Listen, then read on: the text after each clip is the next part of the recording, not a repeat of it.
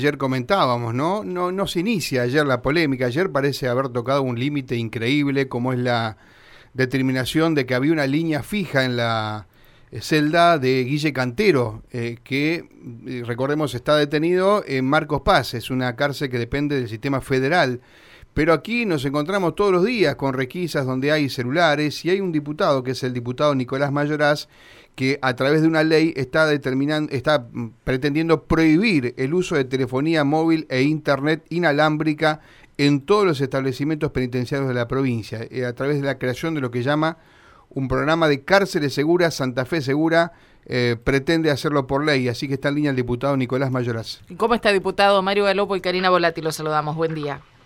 ¿Cómo le va, Karina? Buen día, Mario. ¿Cómo están? Hola, hola. Bien, muy bien. Bueno, eh, lo decía Mario, ¿no? Después de lo que pasó ayer, toma mayor dimensión todavía lo que usted eh, viene a proponer. Eh, ¿Cómo se aplicaría esto? Tenemos idea de que en algún momento se intentó, por lo menos recuerdo alguna disputa de los vecinos de Coronda que viven en torno a la cárcel por los inhibidores. No sé si usted lo recuerda, diputado, pero que le traían problemas. Bueno, ¿cuál, cuál sería el, el proyecto concretamente, la forma de utilizar los celulares si es que los tuvieran o impedir que los tengan los, los reclusos, ¿no? Bien.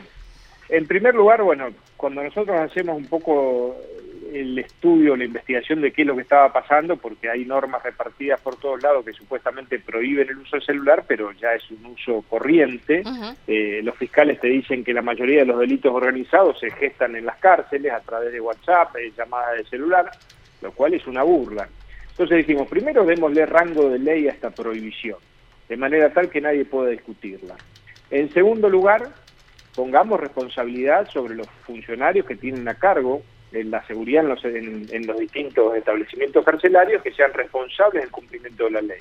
Y tercero, al poner nosotros estos dispositivos de inhibidor en la ley, eh, y que la reglamentación tiene que establecer el mecanismo de funcionamiento, será una licitación o lo que sea, también le estamos dando un impulso para que no sea una simple contratación eh, de menor jerarquía.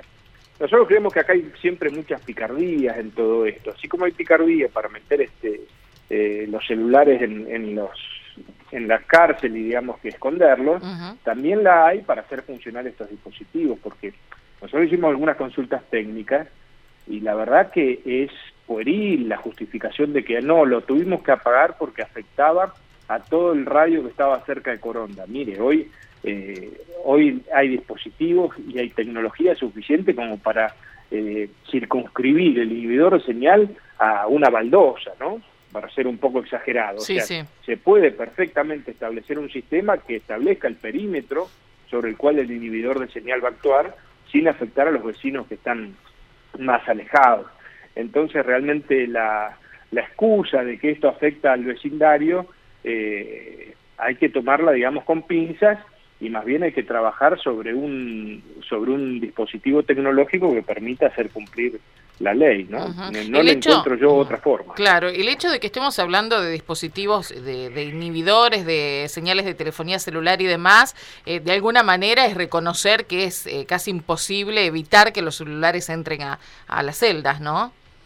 Exacto, exacto. A ver, eh, uno podría pasarse años este, buscando y haciendo sumarios, imputando a los, a los guardiacárceles o al jefe o al que sea ah. de la, eh, del incumplimiento de las normas reglamentarias, pero sabemos que eso es imposible. Entonces, para nosotros creo que esta medida drástica, en esta situación de emergencia que estamos pasando, eh, traería una solución, porque de esa manera no hay justificativo para que sea un celular. Bien. Porque hoy algunos te dicen, no, lo que pasa es que los que tienen prohibido el uso celular son los presos de alto perfil, pero no los otros presos.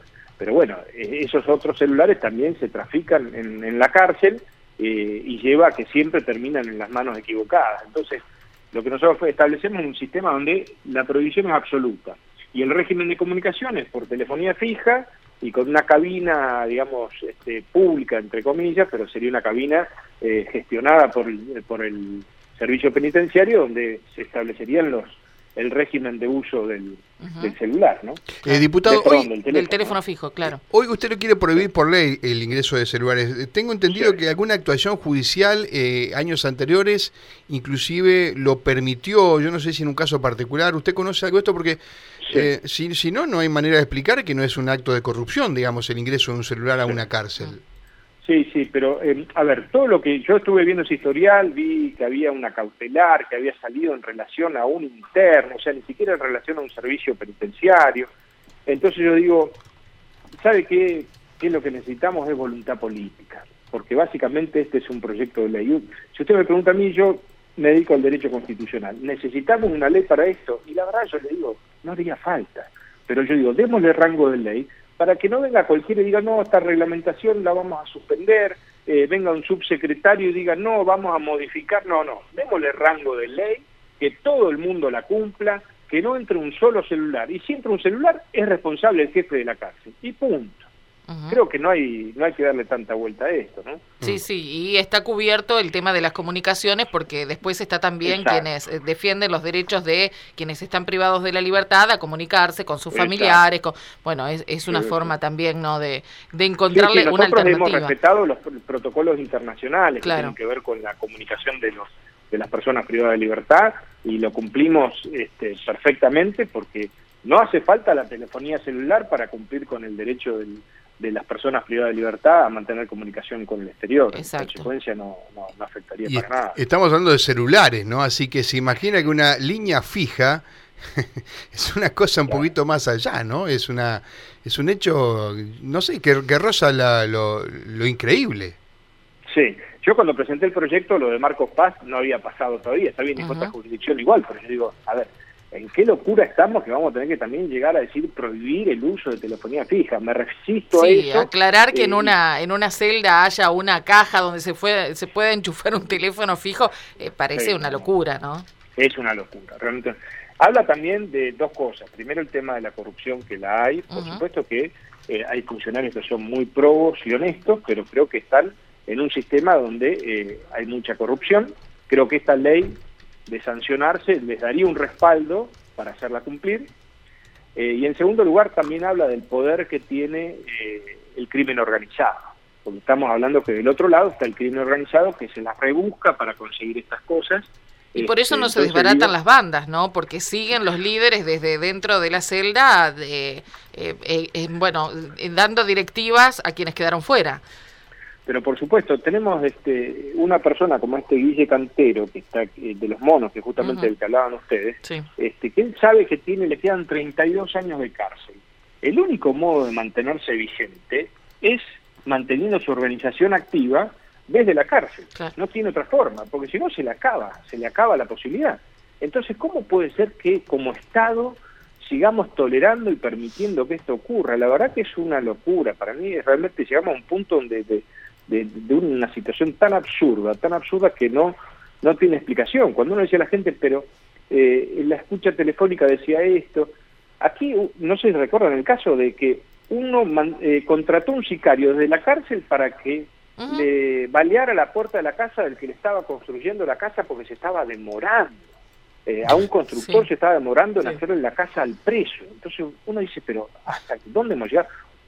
Ni hablar del tema del, descuartizamiento de personas ordenadas de la cárcel, en los apretes a comerciantes. Eh, no, realmente es una, una locura. Bien, eh, a propósito de eso, eh, me está llegando, diputado, capaz que usted lo debe conocer, entiendo, pero mm, me llega recién la convocatoria para mañana de ambas cámaras parlamentarias, tanto la Cámara de Diputados como la del Senado para una reunión conjunta justamente para repudiar o para expresarse acerca de estos hechos, esta balacera, la última que tuvo eh, lugar allí en el Centro de Justicia Penal de Rosario. Bueno, van a expresarse, es una sesión de manera mixta, presencial y virtual, de acuerdo a la convocatoria que estoy recibiendo, que me, están aquí eh, informando. Diputado, ¿sabe algo de esto usted? Sí, sí, sí. Mañana miércoles sería. El otro día, que hubo sesión conjunta ambas cámaras también, se leyó un comunicado de, de apoyo a los fiscales y a los jueces por el atentado que se sufrió el otro día y ahora será una sesión para tratar expresamente el tema para darle relevancia institucional. Lo mío es un aporte más, si se quiere, pero es un aporte concreto y, y efectivo. Digo, tenemos, insisto, tenemos que dar una respuesta política a esto porque no tiene explicación ante la sociedad de que hoy se sigan utilizando celulares de la cárcel para cometer delitos. Le agradecemos mucho su tiempo, diputado. Gracias. ¿eh? Gracias a usted, Karina. Buen día, Mario. Buen día. Buen día, buen día. El diputado Nicolás Mayoras, entonces, quien ha ingresado esta, este proyecto de ley a la Cámara de Diputados de la provincia de Santa Fe. 11.32 minutos, el deporte, el señor Johnny Sí, Abrego. Bueno, mañana va a haber esa reunión.